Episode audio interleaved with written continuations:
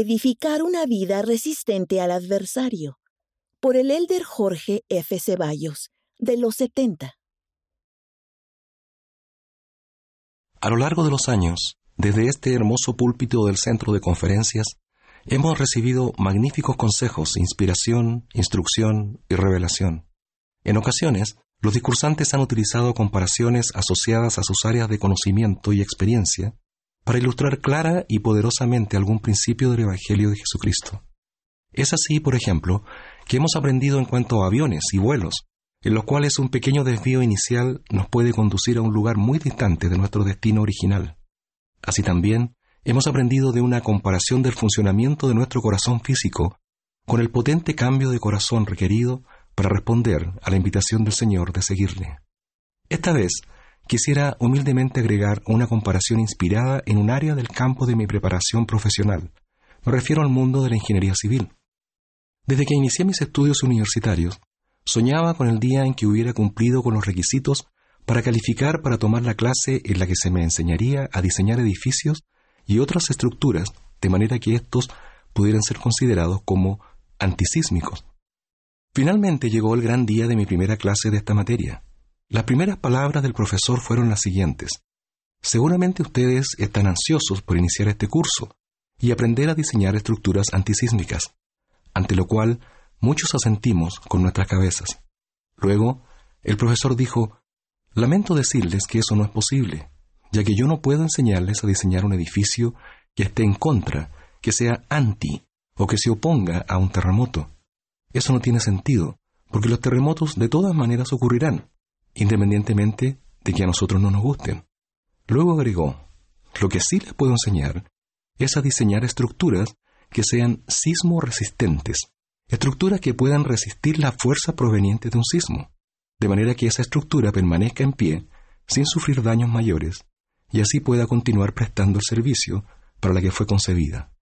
El ingeniero realiza los cálculos que le permiten conocer las dimensiones, las calidades y las características de las fundaciones, columnas, vigas, losas y otros elementos de la estructura que está diseñando. Estos resultados son trasladados a planos y especificaciones técnicas, los que deberán ser seguidos estrictamente por el constructor a fin de materializar la obra y así ésta cumpla con el propósito para la que ha sido diseñada y está siendo construida. Aunque han pasado más de 40 años desde esa primera clase de ingeniería sismo resistente, recuerdo perfectamente ese momento en el que comencé a obtener un entendimiento más completo y profundo de la vital importancia de que ese concepto estuviera presente en las estructuras que diseñaría en mi futura vida profesional. Pero no solo eso, sino más importante aún, que estuviera permanentemente presente en la edificación de mi propia vida y en las de aquellos sobre quienes pudiera ejercer una influencia positiva. Cuán bendecidos somos al contar con el conocimiento del plan de salvación creado por nuestro Padre Celestial, con el Evangelio restaurado de Jesucristo y con la dirección inspirada de profetas vivientes. Todo lo anterior constituyen los planos y las especificaciones técnicas divinamente diseñados, los cuales nos enseñan claramente cómo construir vidas felices, vidas que sean resistentes al pecado, resistentes a la tentación, resistentes a los ataques de Satanás, que es quien busca con desesperación frustrar nuestro destino eterno junto a nuestro Padre Celestial y junto a nuestras amadas familias. El Salvador mismo, al iniciar su ministerio, quedó solo para ser tentado por el diablo. Pero Jesús salió airoso de esa gran prueba. ¿De qué habría servido tener una actitud anti-Satanás o anti-tentación? Lo que hizo Jesús salir triunfante de esos momentos tan difíciles fue su preparación espiritual, la que le permitió estar en condiciones para resistir las tentaciones del adversario. ¿Cuáles fueron algunos de los factores que ayudaron al Salvador a estar preparado para ese momento crucial? Primeramente, él había ayunado por cuarenta días y cuarenta noches, ayuno que debe haber estado acompañado de constante oración.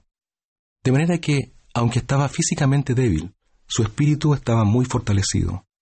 Aunque afortunadamente a nosotros no se nos pide que realicemos ayunos de esa duración, sino tan solo de 24 horas y una vez al mes, el ayunar nos entrega fortaleza espiritual y nos prepara para ser resistentes a las pruebas de la vida. En segundo lugar, en el relato de las tentaciones a las que fue sometido el Salvador, vemos que él siempre respondió a Satanás teniendo escrituras en su mente, citándolas y aplicándolas en el momento apropiado. Cuando Satanás lo tentó para que convirtiera las piedras en pan, y así él pudiera saciar el hambre que tenía luego de su largo ayuno, el Señor le dijo, Escrito está, no solo de pan vivirá el hombre, sino de toda palabra que sale de la boca de Dios. Luego, estando el Señor en el pináculo del templo, el diablo intentó tentarle para que él demostrara su poder, a lo que el Señor con autoridad le respondió, Escrito está también, no tentarás al Señor tu Dios. Y ante el tercer intento de Satanás, el Señor le respondió, Escrito está, al Señor tu Dios adorarás, y a Él solamente servirás.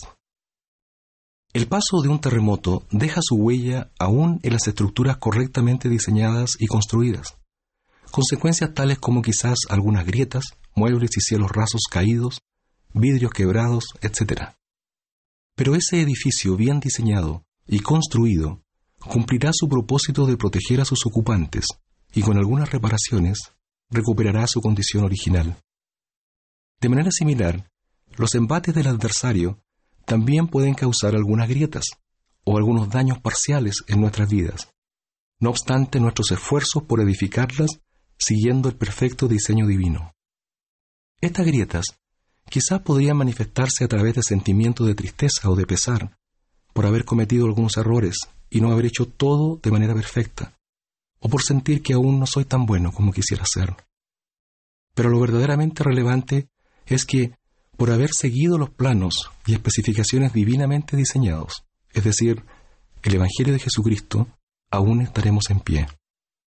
La estructura de nuestras vidas no habrá sido derribada por causa de los intentos del adversario o por situaciones difíciles que hayamos tenido que enfrentar, sino que estaremos listos para seguir adelante. El gozo prometido en las Escrituras, como el propósito de nuestra existencia, no debe entenderse como que no tendremos dificultades y pesares, que no tendremos grietas como consecuencia de las tentaciones, de la adversidad o de las pruebas propias de la vida terrenal. Ese gozo tiene que ver con la perspectiva sobre la vida que obtuvo Nefi cuando dijo, habiendo conocido muchas aflicciones durante el curso de mi vida, siendo, no obstante, altamente favorecido del Señor todos mis días.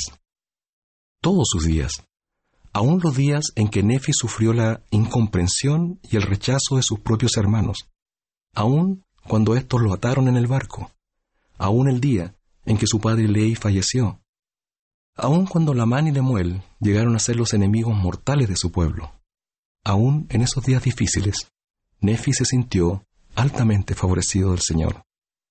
Podemos tener la tranquilidad de que el Señor jamás permitirá que seamos tentados más allá de lo que podamos resistir. Alma nos invita a que velemos y oremos incesantemente para que no seamos tentados más de lo que podamos resistir y así seamos guiados por el Santo Espíritu, volviéndonos humildes, mansos, sumisos, pacientes, llenos de amor y de toda longanimidad. Lo mismo se puede aplicar a las pruebas de la vida. Amón nos recuerda las palabras del Señor. Sufrid con paciencia vuestras aflicciones, y os daré el éxito. El Señor siempre nos provee una salida cuando enfrentamos la adversidad, la tentación, la incomprensión las enfermedades y aún la muerte.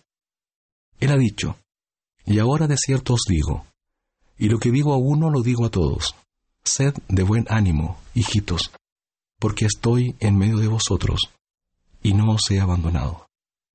Él jamás nos abandonará. Ruego que podamos continuar edificando diariamente nuestras vidas, siguiendo los planos y especificaciones técnicas del diseño divino realizado por nuestro Padre y llevado a cabo por nuestro Salvador Jesucristo. Así, por causa de la gracia que llega a nosotros por medio de la expiación de nuestro Salvador, lograremos construir una vida resistente al pecado, resistente a la tentación, y una vida fortalecida para soportar los momentos tristes y difíciles de la vida. Y más aún, estaremos en condiciones de acceder a todas las bendiciones prometidas por causa del amor de nuestro Padre y de nuestro Salvador. En el nombre de Jesucristo. Amén. A lo largo de los años, resistant to sin, resistant to temptation, and strengthened to endure the sad, difficult times in our lives. And furthermore, we will be in condition to access all the blessings promised through the love of our Father and our Savior. In the name of Jesus Christ, amen.